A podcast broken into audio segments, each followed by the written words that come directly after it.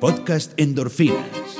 Descubriendo el mundo legal y gerencial del deporte profesional con Arturo Marcano. Y bienvenidos a una nueva dosis de endorfinas. Hoy vamos a tocar tres temas. El tema de la Liga Mexicana de Béisbol, el tema del asunto con los jugadores de ligas menores que ya iniciamos una conversación la semana pasada en relación a los sueldos y a esta nueva ley o nueva estipulación que excluye oficialmente, legalmente a los jugadores de la ley de, de salarios mínimos, la ley federal de salarios mínimos de los Estados Unidos. Y vamos a cerrar con el polémico caso de Ronald Acuña y todo el intercambio eh, que hemos tenido, o que he tenido en los últimos dos días por Twitter en relación a si firmó o no firmó una extensión o si rechazó o no rechazó una extensión de contrato eh, con los Bravos de Atlanta. Eh, así que eso lo, vamos a dejar de último. Eh, primero, acabo de regresar de Tijuana, México, invitado por la familia Uribe, a quien agradezco enormemente la invitación. realmente me sentí en casa y me gustó mucho todo lo que, todo lo que vi de Tijuana. Y fui para precisamente la inauguración de la temporada de la Liga Mexicana de Béisbol. Eh, los Toros de Tijuana son los campeones de la liga el año pasado y jugaron contra los acereros de Monclava. Eh, una serie de tres juegos que, que, ganaron los Toros. Perdieron el día inaugural y después ganaron los otros dos partidos por blanqueo en ambas ocasiones. Pero más que un análisis de los Toros de Tijuana, que me encantaría hacerlo en el futuro, eh, es sobre mi experiencia en la Liga Mexicana de Béisbol. Era la primera vez que iba a un juego. Eh, me tocó, bueno, ir a la inauguración, también compartir con el nuevo presidente de la Liga Mexicana de Béisbol y, sus proyectos que tiene para la temporada. Eh, el, estadio, el estadio de Tijuana es un estadio que está básicamente reconstruido eh, un estadio viejo, pero que se le ha metido, se le ha inyectado mucho dinero. Y todo lo que vi me gustó, realmente. Y hace, hace un año y medio estuve en Japón, en Tokio y en Yokohama, también para, para vivir la experiencia del béisbol en, ese país. Y también me, me, vine con una, con una gran... Eh, con un gran feeling, con un gran feedback de, de, de, todo lo que estaba ocurriendo en Japón la manera como los fanáticos disfrutan el juego, eh, toda la organización. Y, puedo decir lo mismo de México. Vengo de México con una grata impresión de la organización. Eh, claro, yo, solamente estuve ahorita en el, estadio de, Tijuana. Eh, hay otros estadios nuevos que se están haciendo, que ya se hicieron, incluyendo, por ejemplo, el de Monterrey, que está a la altura de cualquier estadio de grandes ligas, y lo estoy hablando con, con, con toda sinceridad. Y, pero en, en, Tijuana, bueno, toda la, la combinación de la, la, experiencia del juego, el, el, talento que existe en la Liga Mexicana, yo creo que cada vez más estos equipos están haciendo una inversión más grande en talento, eh, en importados, en refuerzos.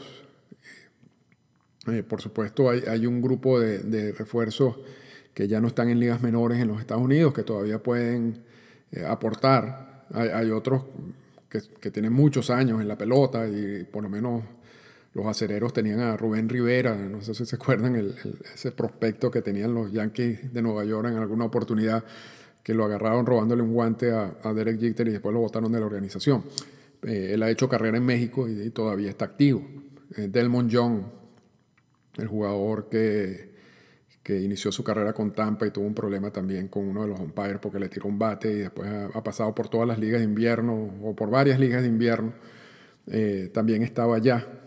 Eh, muchos de estos peloteros importados me, mencionaban, eh, aun cuando ganan un dinero importante en México, lo hacen también como una manera de exhibirse, no, no ya para regresar a las grandes ligas o al, o al sistema de ligas menores, porque vamos a hablar ahorita también de los sueldos de las ligas menores, pero para las ligas de Asia, ya sean las ligas de Corea, la liga principal de Japón o las ligas independientes que también existen y que pagan bastante bien. Entonces, jugar en la liga mexicana es un, eh, es un paso que muchos de, estos jugadores quieren dar. Eh, algunos simplemente se quedan haciendo carrera en México.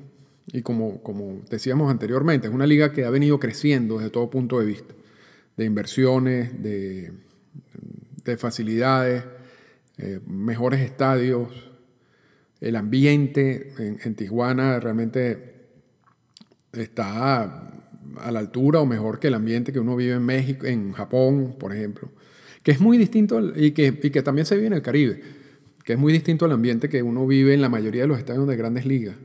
Eh, por, no, no, hay tanto ruido, no hay tanta como celebraciones en general de, de las personas, pero es otra manera de ver el juego. En, México, incluso luego del partido, luego finalizado el partido, la gente se queda en el estadio. Hay una zona en el estadio donde hay una banda y, se queda allí por una hora, dos horas, bailando, conversando, tomando cerveza. Es, parte también de la tradición. Y repito, una gran impresión que me llevo de la Liga Mexicana de Béisbol. Eh, tienen unos retos importantes en el futuro en relación al mercadeo de la liga, acciones que tienen que, tomar para, el crecimiento de la misma liga.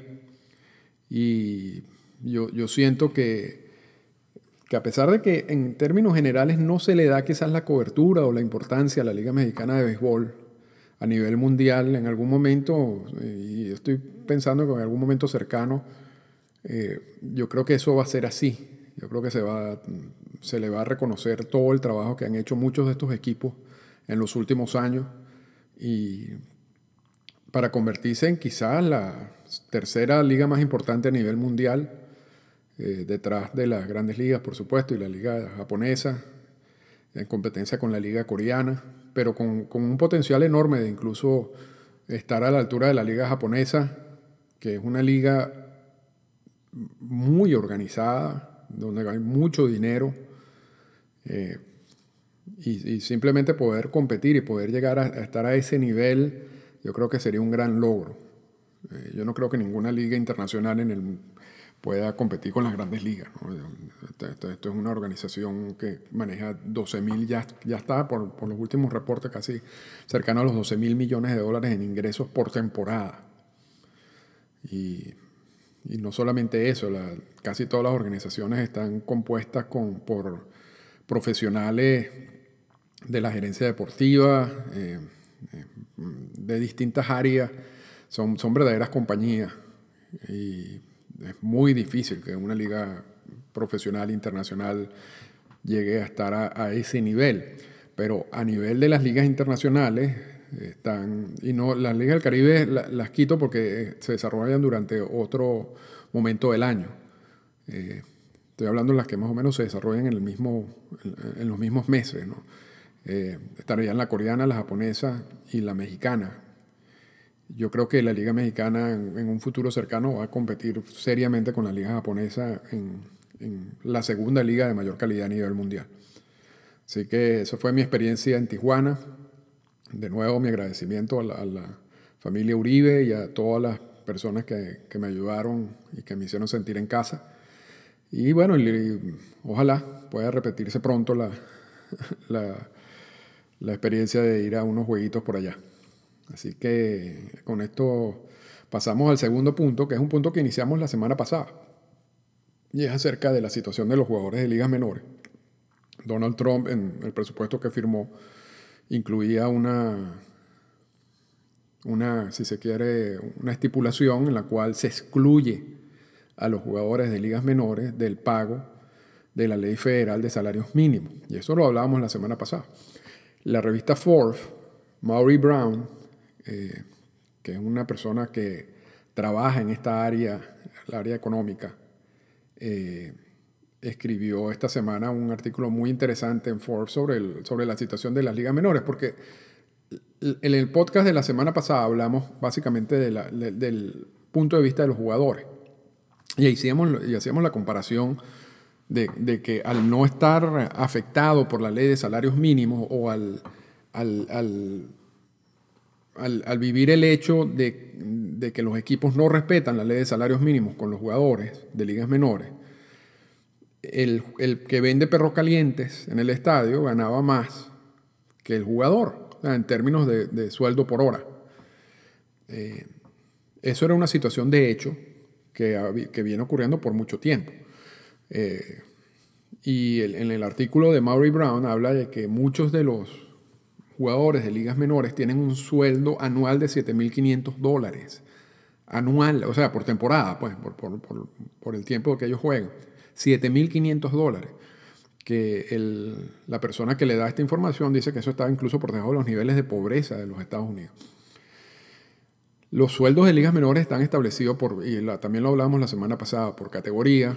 Eh, pueden ir desde 1.500 dólares a 10.000 dólares en AAA, en algunos casos de AAA, porque también dentro de las categorías los sueldos aumentan dependiendo de la cantidad de tiempo que tú tengas en esa categoría. Eh, pero, repito, la gran mayoría, tal como decía el, abogado que le dio la información a Maury Brown, eh, termina recibiendo un promedio de 7.500 dólares por temporada. Y, eso ha venido sucediendo así por muchos años. Por eso es que en la situación de que estaban excluidos de la aplicación de las leyes federales una, era una situación de hecho, o sea, estaba ocurriendo. No, no es que ahorita van a, o sea, ahorita lo excluyeron legalmente pero eso era lo que estaba pasando. Y es por ello que un grupo está estaba demandando a las grandes ligas. Eh, y, y con, ese, con ese fundamento, diciendo, mira, ustedes no están respetando la ley de salarios mínimos y nos están pagando unos sueldos que son muy por debajo de eso. Y de ustedes deberían al menos respetar la ley federal de salarios mínimos. Y esa, esa demanda, por supuesto, todavía está activa y Maury Brown nos habla de, de, que si MLB perdiera esa demanda, iba posiblemente la, la multa sería, estaría alrededor de los 110 millones de dólares. Y MLB, por supuesto, se ha, se ha, defendido. Y entonces esta semana lo que queremos tocar un poquito es la defensa de MLB. Ya hemos visto los argumentos de, la, de los peloteros de ligas menores. Ahora vamos a ver la defensa de los, de los equipos de grandes ligas. ¿Por qué los equipos de grandes ligas eh, insisten en esos pagos tan bajos y no reconsideran esa, eh, esa estrategia salarial, si se quiere, con los jugadores de ligas menores. Entonces, también sacado de la... Claro, esto, esto es algo que, se sabía antes, porque todo esto eh, se viene hablando desde hace mucho tiempo. Eh, pero Maury Brown también lo, resume en, su artículo. y una de las cosas que, uno de los argumentos de MLB es que dicen que ellos pagan eh, bonos de firma y que esos bonos de firma en muchos casos es suficiente como para que el pelotero aguante lo que ellos consideran que es un periodo provisional, que es jugar en ligas menores, eh, de preparación vocacional, si se quiere, educativa. Eh, ellos ellos básicamente comparan el sistema de ligas menores como un sistema de preparación académica que ellos, donde ellos están invirtiendo todo y están preparando a esta gente luego para que sean exitosos a nivel de grandes ligas, que es donde ellos van a recibir dinero, verdaderamente. Eh, es como si una empresa crea una universidad y beca un poco de gente para que luego estas personas trabajen en la empresa.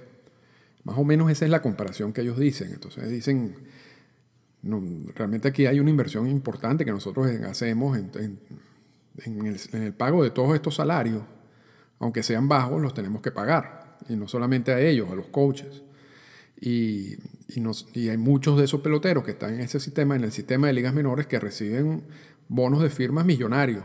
Y en términos generales se hablan de quizás 250 millones de dólares o más para los, seleccionados en el draft de regla 4 y aproximadamente unos 140, 150 millones para el talento internacional. Eso, son dinero, eso es dinero que sale de las arcas de, MLB y que permitiría a alguno de estos jugadores eh, ser paciente y no, no recibir eh, sueldos importantes en ligas menores, porque de nuevo, eso es realmente lo que es un sistema provisional.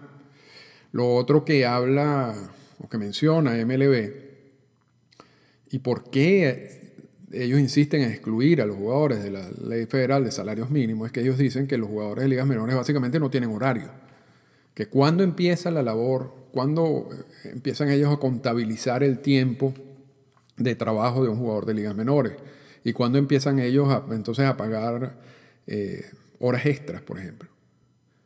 Y, en eso Manfred tuvo unas declaraciones no hace mucho donde él decía eso realmente nosotros eso es imposible calcular.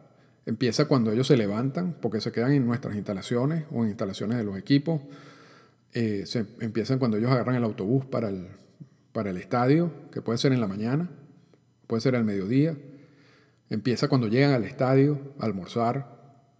Empieza cuando ellos em, toman las prácticas de bateo. Empieza cuando el juego empieza. Y termina cuando, con el último out. Pero ¿y qué pasa con el tiempo después que termina el juego? Que jugadores pasan una hora, un par de horas en los clubhouse comiendo, cambiándose, masaje y después esperando para ir a, cada uno de los sitios donde viven.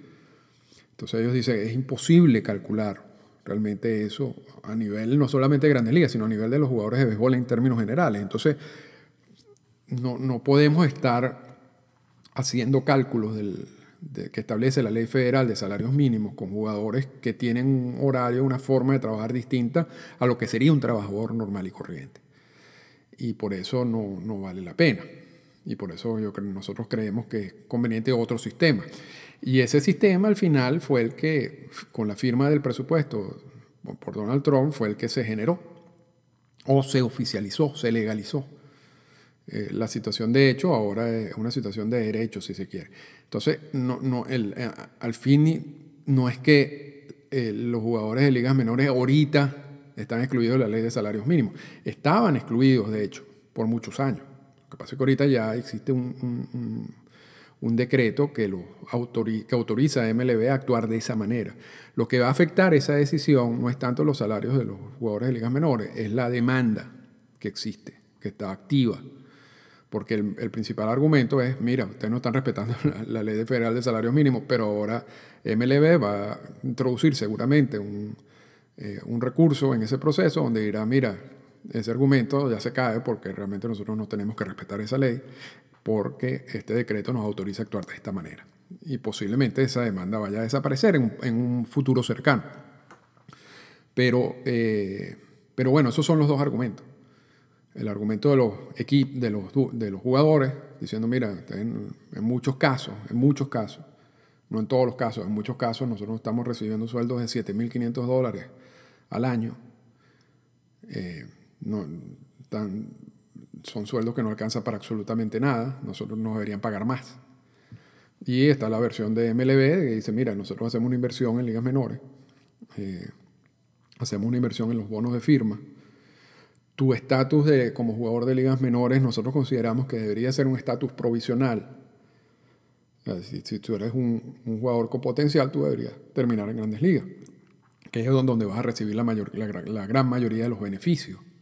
Eh, sin embargo, eh, eso es una etapa, eh, si quieres, para consolidar tu, talento, pero no, no, es un fin en sí mismo. De hecho, además de los salarios, nosotros, los equipos pagan los seguros de hospitalización y pagan una cantidad mínima, pero de beneficio, adicionales al sueldo. Pero ya, bueno, ya, ya pareciera que la, ya con, con, lo que firmó Trump se aclara la situación. Vamos a ver qué pasa con la demanda, pero seguramente, como decía, va a desaparecer. Y la situación seguirá igual, seguirá igual como, como ha sido en los últimos años. Y, y por eso es que es, es importante las opciones de las ligas del invierno, por ejemplo, para muchos de estos jugadores que ganan sueldos tan bajos en ligas menores que requieren ir a jugar en, el Caribe para complementar ese salario. Y aquí viene donde el choque con, la con el famoso acuerdo invernal, el Winter League Agreement y la cláusula de fatiga extrema, en donde los equipos de grandes ligas le dicen a un jugador de ligas menores que no está ganando absolutamente nada en ligas menores, tú no puedes ir a jugar porque nosotros te queremos proteger. Y entonces este, esta persona deja de recibir un salario importante para él y su familia en, en, esos meses. Y sin ningún tipo de garantía. Ya hemos visto casos, varios casos, y no solamente este año, hace varios años, en donde se, le niega el permiso de un jugador para, para, jugar en el Caribe, o se, o, se detiene un jugador que ya inició labores en el Caribe eh, y luego son dejados libres en, en, el campo de entrenamiento. Una cuestión que no tiene ningún tipo de sentido, porque si tú tienes algún plan y, está, y lo le estás negando esa posibilidad es porque tú está, está, en tus planes. Y luego si lo dejas libre, entonces ¿para qué le negaste la, la oportunidad de, de, jugar en su país y ganar ese dinero extra, adicional?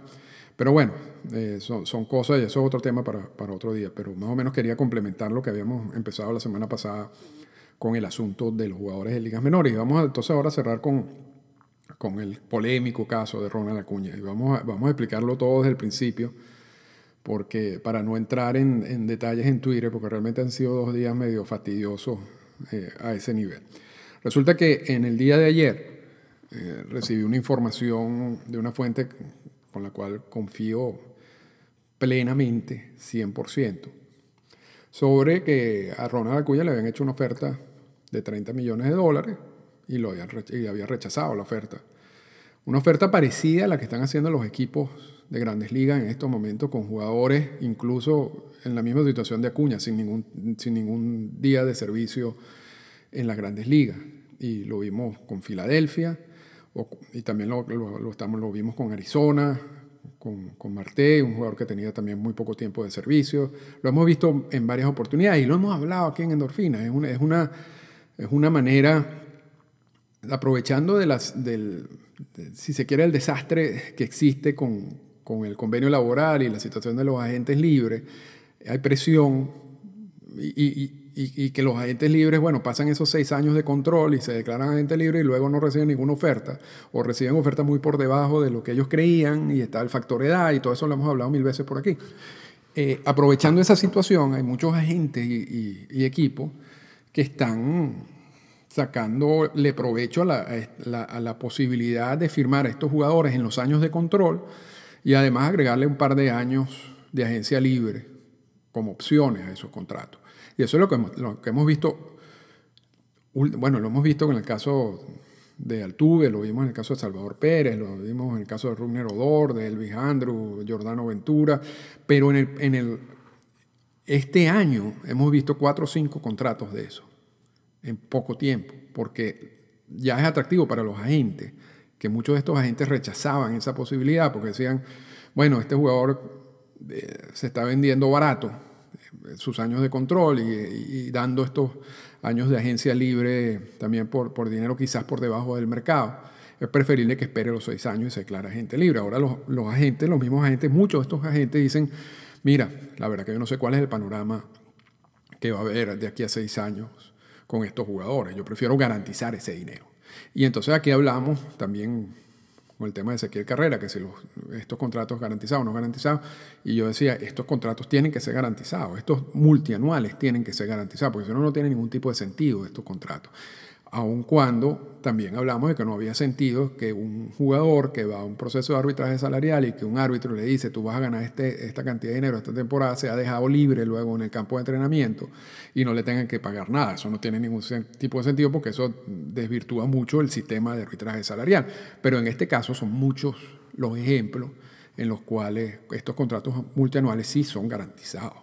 Y uno de, de esos ejemplos clásicos es el caso de Jordano Ventura, que muere estando al principio de un contrato de estos y luego su familia hereda ese contrato. O sea, lo, que le debían, lo que le debe todavía Kansas City, en este caso la familia de, de Giordano Ventura, lo están recibiendo la familia de Giordano Ventura a través de un seguro. Y esto, eh, hubo un endorfina que preparé sobre, sobre ese caso. Pero estos contratos sí son garantizados. Entonces, Tienes esta opción, no sabes cómo va a ser el futuro de los agentes libres, no sabes si en tres años va a haber huelga o no, que eso también puede cambiar todo. Entonces, si te van a dar un dinero garantizado por una cantidad de tiempo, ahorita es atractivo tanto para los agentes como para los equipos, porque estos contratos normalmente son buenas opciones económicas para los equipos. O sea, tú estás comprando los servicios de un jugador a largo plazo por relativamente bastante poco dinero, aun cuando estás asumiendo un riesgo de que el jugador le pase algo el día de mañana y bueno, por supuesto tiene que pagar el resto del contrato. Pero bueno, eso, lo, eso ocurre también con otro tipo de contrato. Entonces, recibí una información de, de, una fuente, repito, con la cual confío 100% y que yo sé y sigo confiando 100%, yo estoy seguro que eso ocurrió, de una oferta de 30 millones de dólares y la coloqué en Twitter, que la había sido rechazado por, por la gente que rodea a Ronald Acuña. Pues no, evidentemente esta negociación no se hace con Ronald Acuña, se hace con, el agente principalmente, pero en este caso se había hecho con la familia directamente. Eh, evidentemente la noticia se regó por las redes sociales, eh, incluyendo medios en, los Estados Unidos. Luego Atlanta niega la, la, primera, claro, en estos casos, mira, y yo recibo cantidad de información y los, sobre casos, sobre temas, y la verdad que a mí no me gusta nunca estar en, ese, en el mundo de los breaking news, porque termina siendo un fastidio si, si, si, soy honesto. Pero en este caso, como es de mi área, y me pareció lógico la oferta en comparación. Todo esto viene de mis fuentes, yo no, yo no, inventé, los, no inventé nada de esto, ¿no? lo de los 30 millones de dólares. Ahora, comparando los 30 millones de dólares con los otros contratos que hayan ofrecido equipos de grandes ligas en, en situaciones verdaderamente parecidas a las de Acuña, me pareció que era una cifra comparable eh, la información que tengo era, bien, completa, bien completa y bien detallada de cómo surgió todo este proceso. Eh, a quién se consultó, eh, qué pasó luego de que se hizo esas consultas iniciales y ese rechazo. O sea, los datos los tengo. pero como decía anteriormente, evidentemente la, la familia de, los Bravos de Atlanta, en, primer lugar, eh, niegan la, nota y dicen, no, eso no ocurrió. Y yo pensé que iban a negar la nota, eh, si se quiere, completamente. Es decir, no, aquí nunca ha habido ni siquiera un acercamiento ni una discusión en este sentido, porque resulta un poco extraño que, que hayan iniciado ese tipo de conversaciones, ¿no? simplemente en términos generales. O sea, se iniciaron las conversaciones porque es que existe algo.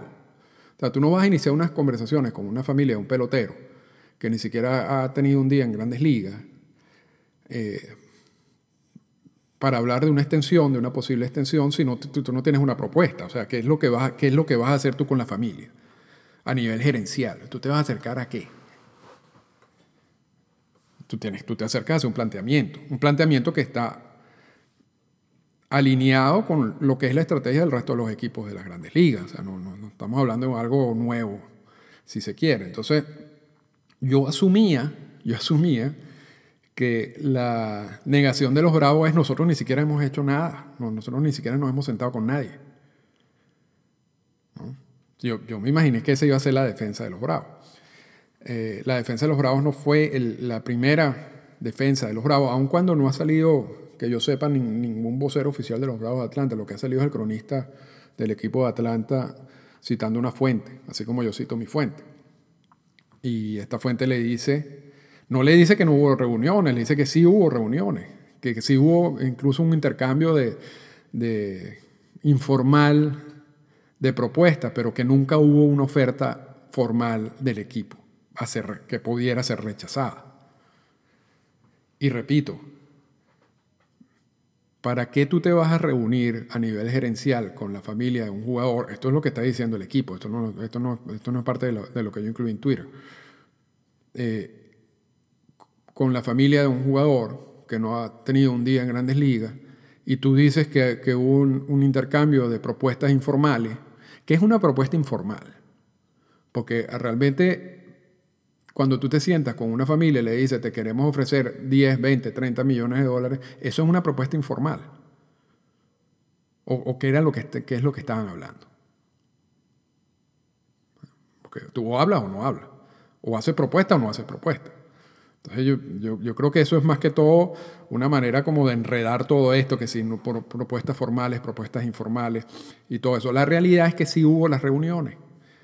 Y la realidad es que sí hubo un intercambio de propuestas, sí se habló de, una cantidad de dinero de 30 millones de dólares, y la realidad es que por, por inconvenientes de la manera como actuó los Bravos de Atlanta, eh, se rechazó la, la, oferta de los 30 millones de dólares. O esa es la realidad que mantiene mi fuente, a la cual, repito, yo confío en un 100%. Luego, por supuesto, entrevistan a Cuña, Cuña niega, dice, no, no, no, no ha habido nada. ¿Y, ¿Y qué van a esperar de que va a decir Acuña? O sea, honestamente. O sea, se va a caer Acuña en una guerra de, de versiones y de, y de argumentos con los Bravos de Atlanta en esta situación. Yo, yo haría lo mismo. Y, de hecho, si, yo fuera agente de Acuña y yo de alguna manera hubiera estado involucrado en este intercambio formal, informal o lo que sea, o, haya sido excluido y luego me incorporaron, o luego me enteré y me molesté o lo que sea, cualquiera que sea el, escenario, yo le recomendaría a Acuña que, que, negara todo. Yo, yo, estoy, o sea, yo entiendo, repito, y por eso lo puso de yo entiendo absolutamente lo que está haciendo. Ahora, ¿eso quiere decir que no ocurrió? No, hubo un intercambio porque eso, eso lo reconoce el equipo. Hubo un intercambio informal, según ellos, de, de algunas cifras y, que nunca terminó siendo en una propuesta formal. Vaya usted a entender qué es eso. Pero según mi fuente, repito, al cual confío 100%, eh, la oferta fue de 30 millones de dólares. Y, y hubo un rechazo de esa oferta por parte del grupo, ya sea familiar o de la gente de, de Ronald Acuña. Ahora, ¿cómo es la situación actual con ese caso? Bueno, ese caso yo me imagino que por los momentos está muerto. O sea, luego de las declaraciones de Acuña, eh, yo creo que insistir en el tema no tiene ningún tipo de sentido. Eh, y seguirá, en algún momento se volverá a abrir la posibilidad de firmar ese tipo de contrato, que tiene mucho sentido tanto para Cuña como para los Bravos de Atlanta. Pero quería, más o menos, y por eso no es primera vez que yo paso por esto. Yo, yo recuerdo cuando escribí el libro Stealing Life, que es sobre la historia de Alexis Quiroz, que ahorita es un, un agente importante en Venezuela, eh, ilustrando un poco la historia del jugador que nunca llegó a las grandes ligas y todo lo que tenía que pasar, y además, bueno, toda la ayuda que, que, ofrecimos en ese momento para que Alexis pudiera recuperar algo de lo que le habían ofrecido, etc. Bueno, eso está todo en el libro. En ese libro hay una, una acusación muy dura contra los cachorros de Chicago y la manera como ellos actuaron en el caso de la firma y después en, en el desarrollo de Alexis Quiroz. Y una vez sale el libro al, al público, el Chicago Tribune a la semana escribe una, básicamente en primera página del, del Tribune, dice, ese libro es mentira, básicamente. Todo ese libro es mentira, es un invento, eh, eso nunca ocurrió y lo que ocurrió es una exageración, etcétera, etcétera. De hecho, cuando esa fue como la, la, reacción inicial del Tribune. Luego el Tribune, que eran los dueños de los cachorros de Chicago, por cierto, eh, manda a un periodista a Venezuela a confirmar lo que nosotros decimos en el libro. Y este periodista me llama a mí y me llama y me dice, mira, mi labor es confirmar todo lo que ustedes están diciendo en el libro. Eh, me gustaría que si tú me puedes dar, ayudar con algunos nombres o direcciones de las personas que tú mencionas ahí para... Y, yo pensaba que él creía que yo le iba a decir que no, y yo le dije, claro, y le di toda la información de la persona con quien debería contactar, a dónde debería ir todo eso. Y yo creo que él, eso lo sorprendió un poco. Luego, él va a Venezuela, hace una investigación regresa a Chicago y me llama. Y ahí es donde la ética profesional de los periodistas en los Estados Unidos es, importante. Porque él, va a dirigir, la, orden era básicamente desmiente esto, ¿no? desmonta esto desde tu punto de vista. Y él va con ese objetivo. Regresa a Chicago me llama y me dice, mira, te llamo por dos cosas. Primero, eh, pude confirmar todo lo que ustedes dijeron en el libro. O sea, básicamente, yo no, tengo dudas que eso sucedió y tengo toda la misma información que ustedes manejan. Así que, eh, mm, eso para que lo sepan. Además, me dice, conseguí material que ustedes no manejaron que compromete aún más a los cachorros de Chicago. Y me da el material que después utilizamos para otras cosas. Y entonces me dice, pero el segundo punto es que esto va a salir publicado igual en el, Tribune, en el Tribune. Pero claro, ellos pensaban que, el, artículo iba a ser, bueno, este libro está mintiendo eh, y por eso mandamos a este periodista a Venezuela y aquí están las pruebas. Y resulta que el, el artículo que salió publicado en el Tribune era básicamente diciendo esta situación ocurrió, es una situación complicada y, y, y, diciendo, bueno, básicamente esta gente tiene razón. Entonces, eh, pero sí viví la, el momento en que, en que un periódico importante como el Chicago Tribune te dice que eres un mentiroso cuando realmente no eres un mentiroso, sino realmente eh, son circunstancias de, de, todo este negocio. Eh, luego también con MLB y en base, con base a algunas denuncias que hemos hecho o que hacíamos, todavía las hacemos, pero más en el área del dopaje, con relación a, a la manera como trataban a los peloteros latinoamericanos, las situaciones en las academias de hace 10, 15 años, que no todas eran buenas, eh, y una cantidad de otras denuncias que nosotros hicimos. MLB siempre a nosotros, y nosotros porque esto es un trabajo que yo he hecho con David Fittler, eh, mi profesor de Derecho Internacional en la Universidad de Indiana, y siempre nos caían encima. Incluso no es que nos pusieron en la lista negra, pero estábamos casi en una lista negra. Sin embargo, años más tarde, eh, el Sandy Alderson, quien ahora es, sigue siendo el gerente general de los Mets de Nueva York, pero que en ese momento era el director o el jefe de la oficina de MLB en Latinoamérica. Él preparó un informe sobre, sobre la situación del béisbol en Latinoamérica por parte de los equipos, las academias, las relaciones o la situación con los agentes buscones. Eh, y el informe Alderson, que así como se le conoce, básicamente confirma punto por punto todas las denuncias que nosotros habíamos hecho. Pero esta vez venía, todas las denuncias que nosotros hicimos ahora son las mismas denuncias que vienen de un documento oficial de MLB, firmado por Sandy Alderson. Entonces, yo de, de, esta, de esta relación con los medios, en los Estados Unidos y con los equipos, tengo muchísima experiencia. Y, por eso es que yo, uno de los mensajes que yo les, que les recomiendo a todos ustedes es que no crean lo que escriben en la prensa. Y también ustedes tienen plena libertad de no creerme a mí. eso no, o sea, porque la vara es igual para ambos lados. Eh, muchas veces uno lee notas de prensa de los equipos o de cronistas que cubren a los equipos, que básicamente son eh, versiones oficiales disfrazadas en la voz del cronista del equipo, quien recibe toda esa información de la gerencia. Y uno a veces lee información de equipos de grandes ligas o de, repito, de estos cronistas, y uno sabe que eso es mentira, que eso no es verdad y que eso buscan tapar algo. Igual pasa en las ligas del Caribe.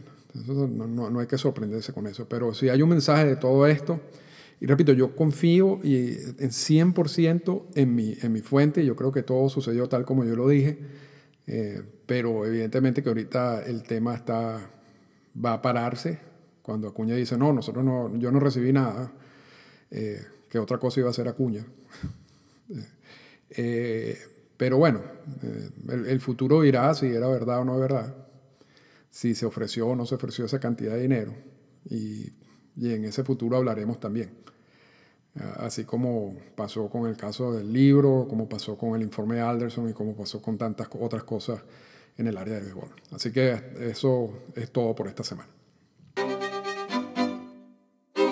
Esta fue una presentación del podcast Endorfinas. Para comunicarse con nosotros, escríbanos a las siguientes cuentas en Twitter arroba Arturo Marcano y arroba Endorfinas Radio.